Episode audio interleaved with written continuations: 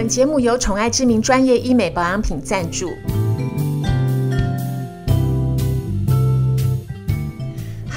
朋友，你们今天过得好吗？欢迎收听 Margaret Power 玛格丽特力量大，我是 Margaret。我们今天要谈的主题是调香师的内幕。嘿，这主主题是不是很特别？呃，其实讲到调香师，就是讲到香水。我个人非常喜欢香水。然后我年轻的时候呢，曾经写过两本香水的那个著作。当时我是梦想着要用文字去挑战，就是描述香氛这个味道的难度。可是殊不知，其实有关于香水这件事情啊，它真正的难度是在后面，我们要运用它的那个香精单体去做出的配伍。今天我们在节目中非常非常荣幸的请到了一个特别来宾，这个特别来宾我要稍微介绍一下，他是台湾呢首位从法国格拉斯香水大学毕业，然后同时呢也是首位在全球五大香精公司工作过的调香师叶若维调香师，若维欢迎你。你好，培培，你好，你好，哎，我今天非常高兴请到若维，因为我自己很喜欢香水，其实我大概通常都会有一一百多瓶的香水，就是随随性的用。可是呢，对于香水内幕啊，我想，呃，若维应该比我了解很多。然后我听说，那个其实全世界的调香师加起来的人数啊，还没有太空人那么多。对，所以若维你是其中之一。那若维你还写过一本书，是格拉斯的小香水师。对，可不可以跟我们介绍一下，当时是什么样的契机，让你去呃攻读到这样子的一个学位，然后有今天这样的一个工作的背景？其实那时候我原本是在呃伦敦呃攻读那个化妆品调制。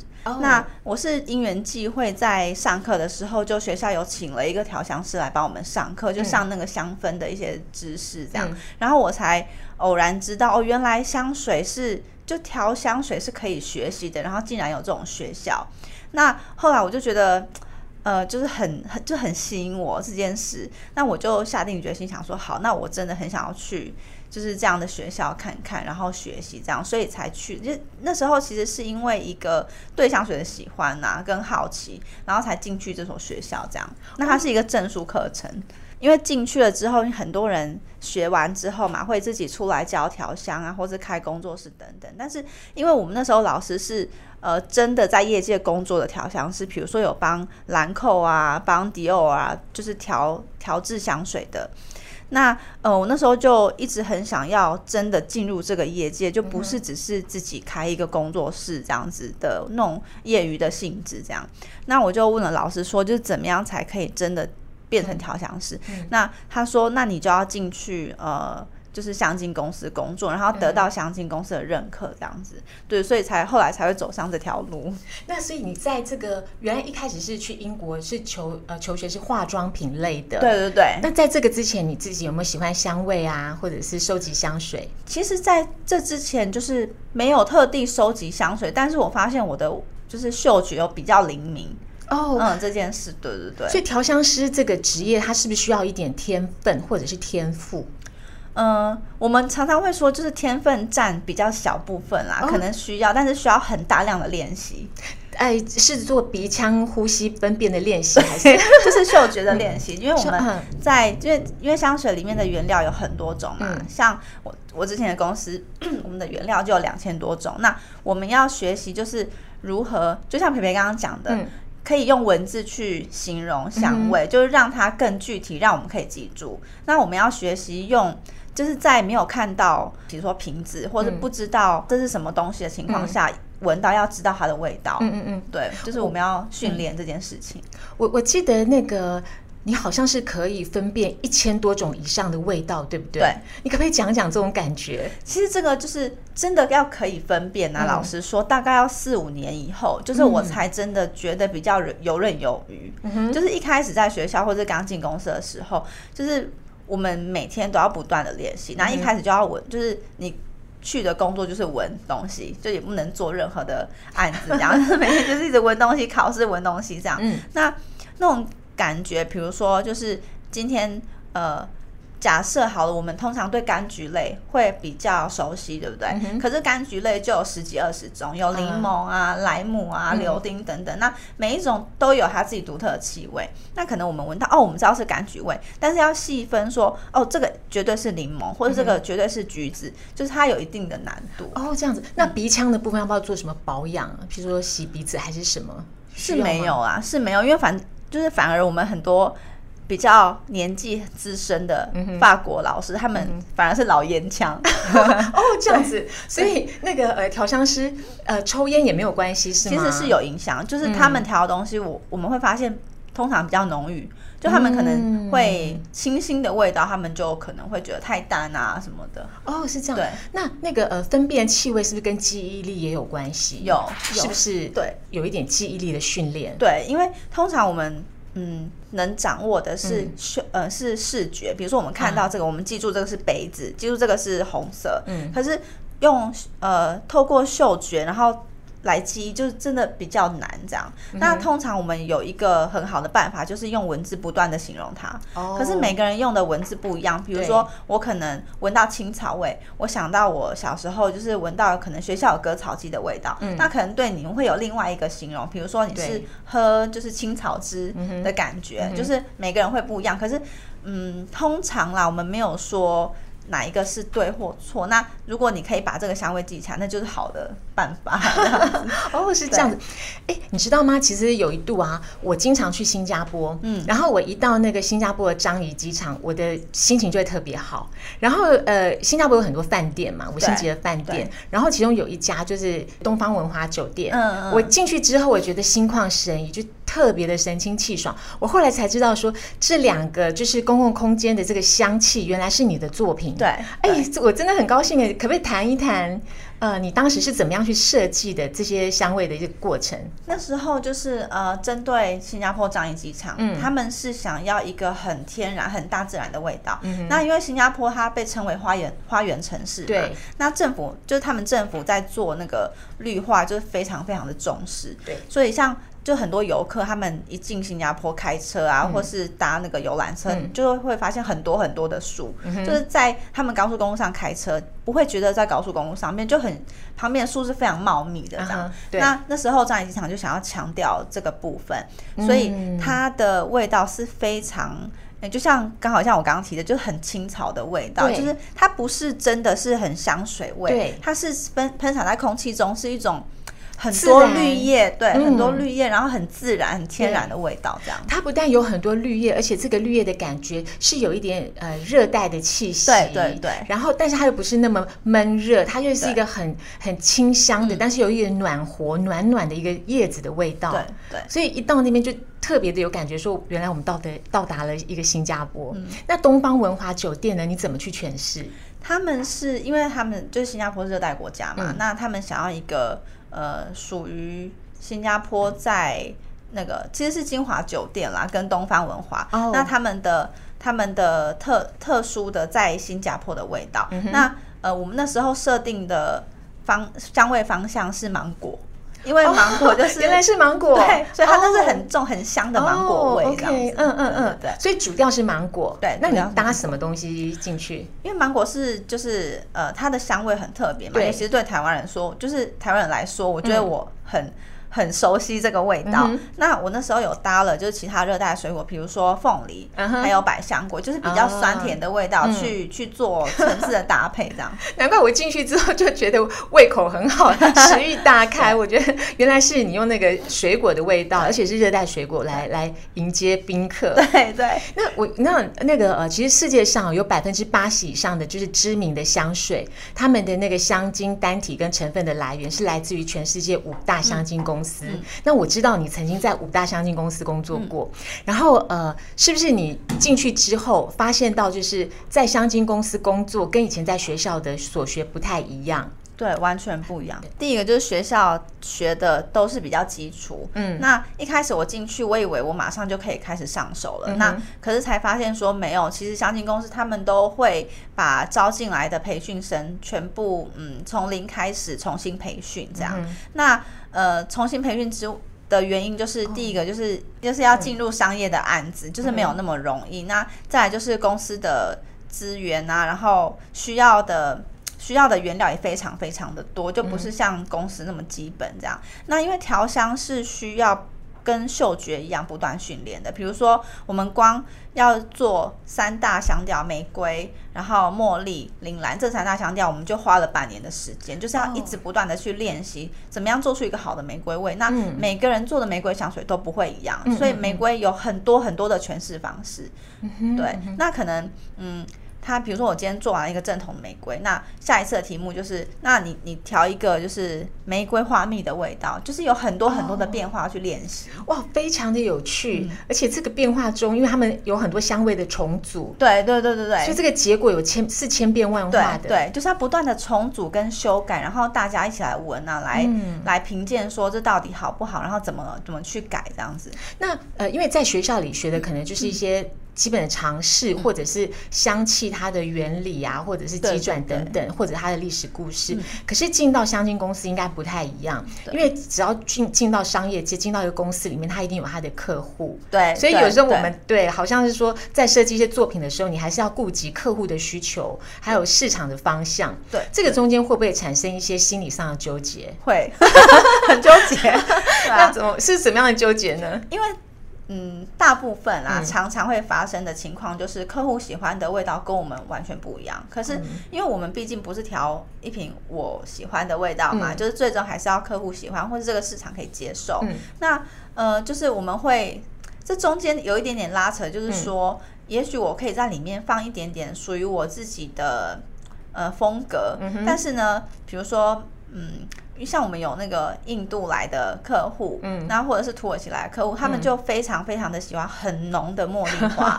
可是这种茉莉花就是在一般就是东亚国家，就是我们喜欢的茉莉花是比较清清香的，对。那他们是非常非常浓的那种。但是我觉得这有一个好处，就是说让自己的呃喜好可以变得很多元啦，就是。不是说哦，我就比较喜欢清淡的，那浓的我可以，我也可以做的很漂亮的味道这样。请问一下，如果要一个茉莉的香味要变得很浓郁，它是不是就直接使用铃兰就好了呢？铃兰对，就是茉莉跟铃兰，它们有一个很大的共同点，就是它们里面有动物味，就是比如说茉莉花原精或者铃兰的味道，它们都你在后味会发现有一个。一点点骚味嘛，就是动物的味道。可是动物味道你单闻哦，会很可怕。可是它加到花味里面，就会变成一种点缀，就像花火起来一样。哎，我从来不觉得，不知道茉莉的花香里面还有动物的味道。哎，因为每次闻茉莉花都是去花市，或者是就是花园里面，就是直接长出来茉莉，我都觉得它是茶香。哎，哦，有一点对。可是因为台湾的茉莉花的品种跟印度的不一样，就是台湾花还是是。嗯，茉莉是比较清新的那种，那印度茉莉是那种就是非常的浓浓郁，然后他们的女生会把茉莉。别一串在头上，然后走过就很重很重的味道的。所以当客户他下一个指令说我要什么样的花的时候，你们还要去分辨他是要哪个地方的花。对，比如说日本客户他要的茉莉就绝对跟印度的是不会一样的味道。哦，所以这个很特别哦，你们还要对市场有了解，对，也要对人心有了解。对对，我我知道，因为台湾现在有很多小众香水的引进，那小众香水它的个性化呢，刺激了很多年轻人对于香味的喜好跟注意。所以台湾的市场对于香呃香水这个的那个就是反应不像以前那么冷漠，嗯，就越来越活络。那我知道有很多年轻的女性啊，哎，年轻的男性也有，就是很呃崇尚向往那个调香师的工作。那对于他们想要走上这条路，你有没有什么建议？其实我常常就是在粉砖常常收到很多的来信，是问怎么变成调香师，然后然后很多是说哦，那你可以告诉我就怎么进这个学校嘛？可是我想就是讲的就是说，因为这个职业真的很冷门，那我觉得我是比较幸运，就是刚好呃公司有这个这个需求，有这个职缺。那因为我们公司在在收我之。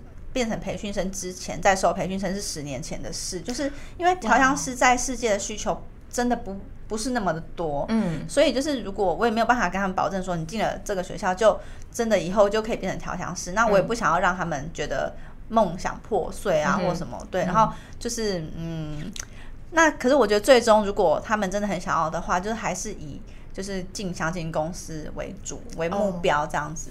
对，因为如果讲到这样子，其实。务实的实际面来看哦，就是香味这件事情，它其实并不发生在香水上面而已。对，好像乳液呀、香皂啊、洗衣粉啊等等，好多好多东西，它都跟香味有关，包括药品，嗯，然后化妆品，甚至于呃卫浴用品，对，它都会跟这些东西有关。这这个香呃进到香精公司之后，是不是这些面相都要顾到？对，其实就是我们不只要学，就是高端香水要怎么调制，像培培刚刚提到的那个卫浴用品啊，然后甚至洗衣精啊、沐浴乳，就是我们都要学习怎么去调出适合那些品相的味道。可是因为每一种品相就是很不一样嘛，那因为洗衣精的味道不可能跟洗发精的味道是一样，那可是我们要去分辨说，怎么样的香味才是适合好的洗衣精？嗯哼，那怎么样的香味是适合就是在人体上面用，闻了会很愉悦的这样？嗯，这些你要你要涉猎涉猎到吗？对对对，因为我们很多就是很多客户，大部分是从，因为其实香精公司啊，很大的一个呃收入来源是这些个人用品或是卫浴用品的香氛。嗯嗯嗯嗯。那这个会不会跟你当时的理想有有冲突？有。我们刚刚提到，就是说，呃，因为世界上调香师很少嘛，人数很少，然后像你具有这个国际级的那个学校认证的调香师又更少了。那我们进到那个呃香精公司里面之后，如果调香师是这么少的话，是不是里面大家就是资深啊、资浅的这个位阶会不会很明显？或者说你们在业务的分配上面啊，或者是任务的分配上，会不会有什么样一些潜规则？有，其实就是我们有分。呃，调香师，然后之前的调香师跟资深的调香师跟培训生等等，就是有有好几个位阶。那我那时候刚进去是有两个资深调香师带我们，然后当然对他们就是真的要很尊敬这样。那呃，任那个工作的分配，就是因为一般呢，就是嗯，用在卫浴或是用在洗发精啊，或甚至香氛蜡烛、扩香等等这些品相的，嗯，难度比较高。那比如说，对，比如说用在呃空间香氛有很多，嗯，有很多方法嘛。那刚扩香是一个，蜡烛是一个，那有的还有就是纸片啊等等。那这些都是其实都是非常非常不一样的基底。嗯哼，那这些这些呃品相就要由比较资深的调香师去操作，这样。那呃，因为通常这种。背后的客户都是比较大的国际客户，比如说宝桥、联合利华。那这些嗯很有经验的资深调香师，他们的化学背景够，然后经验也够，才知道怎么用把香氛运用在这些不同的品相上面。那调香师本身要担任业绩吗？要哦，因为你们是设计者，对。哦，所以这个跟我们一般对于那个调香师本身的那个形象上，其实呃，还是他还是有一些层次的分别。因为呃，我想调香师真的身上的一个责任是非常重大的，对，因为他的香味一出来之后，消费者到底能不能接受，直接决定了这一大堆产品，对，他们在市场上的走向。对，如果消费者不接受的话，可能这一大堆产品，不管他们的性能有多好，可能就会功亏一篑。对，所以香味其实，在潜意识方面，就是很能影响产品。嗯，对，的确是这样。那在香精公司或者这些公司中，有没有什么一些不为人知的故事可以跟我们分享一下？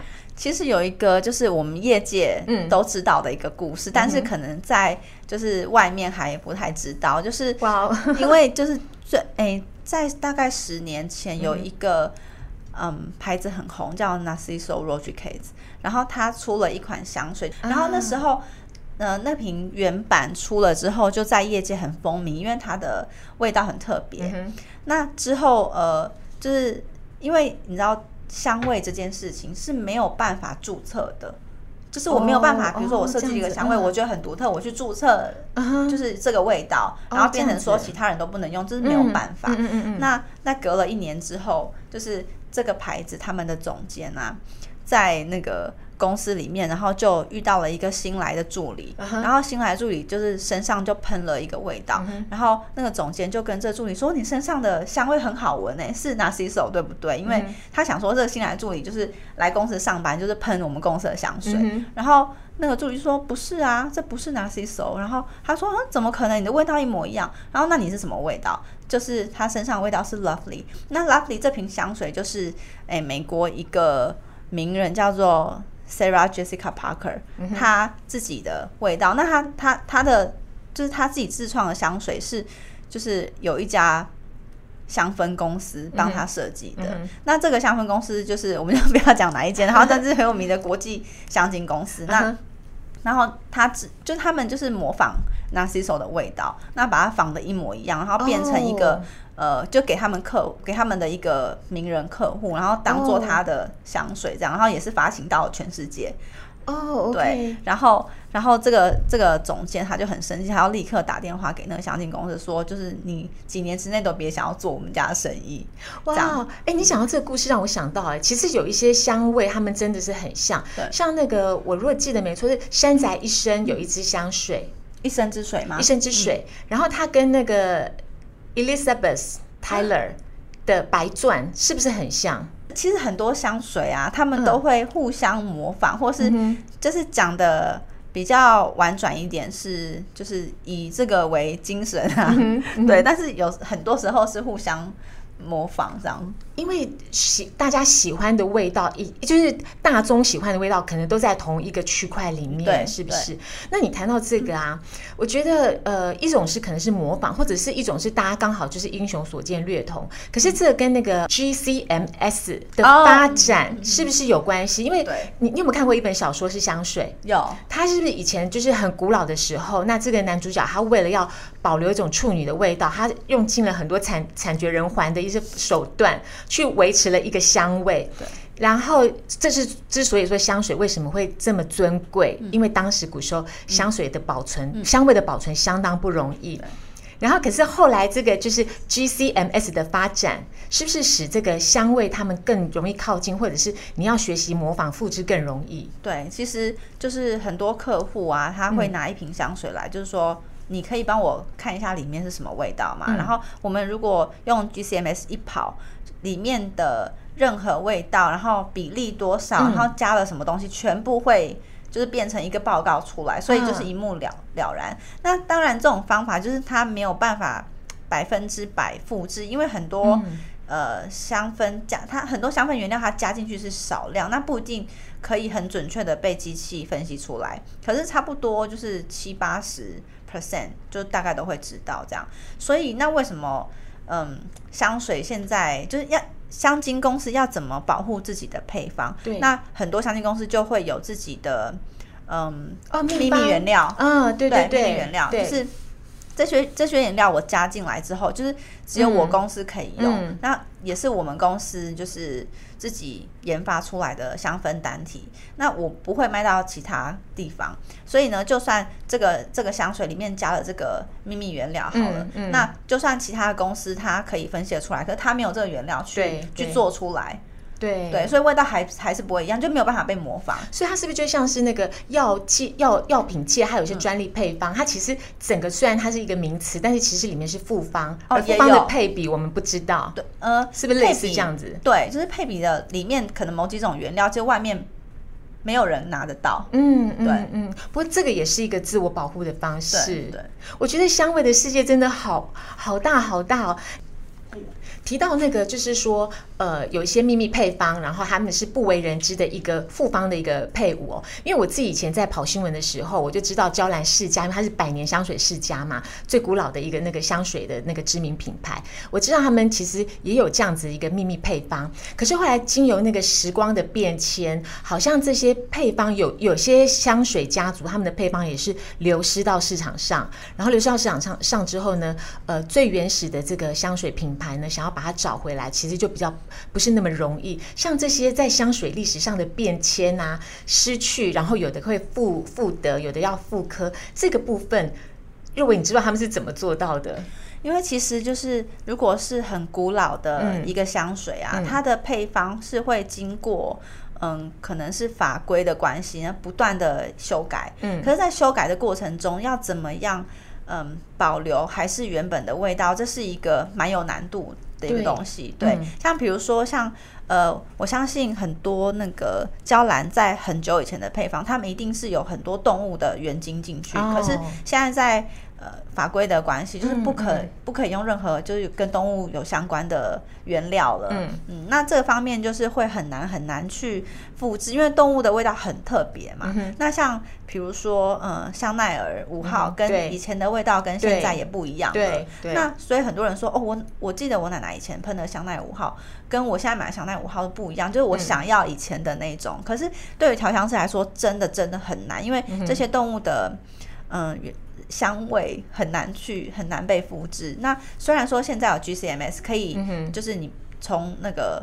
把香水丢进机器跑一下，就是都会出来。可是那些那些嗯原料是我们现在得不到的。对，我也想问你这个，因为时光的变迁，可能有些相亲公司它也有它的销涨，对然后有原料也找不到，对这那这时候怎么办呢？这时候就只能用，嗯，只能尽量啦，哦用其他我们现有的原料去复制。因为像我在公司的时候，我们曾经有一项任务，就是、呃，那个老师拿 Shalimar，、我还记得是娇兰的 Shalimar，然后是哦二十五年前的，哇，然后好棒哦！对，然后跟嗯就是现在的 Shalimar，、就是他今年才去柜就是柜上买了一个，是？是？嗯。对，就是两个，一个是二十五年前的嗯小李买，嗯一个是今年的。然后要我们分别做出这两种味道，这样就是想办法去复刻，因为这两种其实你乍闻很像，乍闻很像吗？不会落差很大吗？我就想说，你比较的时候会发现落差，因为二十五年哎，，对。那有有有落差，有，其实有落差，就是里面的很浓郁。嗯。你比较就是放在一起比较的时候，就觉得你以前的很，就是它的后味层次很丰富，嗯那现在的稍微单薄了一点点。所以这个是很很有趣的情况哦。其实我觉得跟当时的那些呃文物背景，然后世代的那个背景都很有对关系。我我其实有一度也很想开发香水，因为我自己很喜欢香水。然后我觉得在台湾要做熟成的香水，其实并不容易。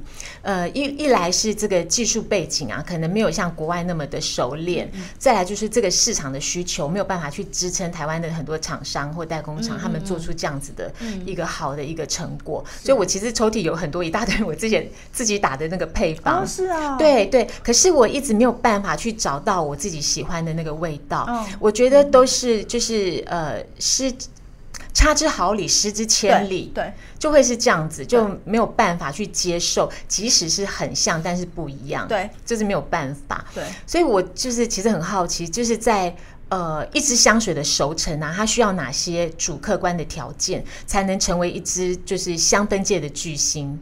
因为其实像我们在调好之后啊，通常我们要给客户闻样品，我们都会先放置一个礼拜，你就至少放一个礼拜是不是？对，至少一个哦礼拜。那通常就是一个礼拜是比较基本的，那通常是三个月。那这三个月内，包括它的熟成，那包括它就我们要会做很多的稳定性测试，就是确保这个香水未来在上市之后不会很轻易的变质。嗯因为说真的，有的香水它的呃味，它的那个味道啊。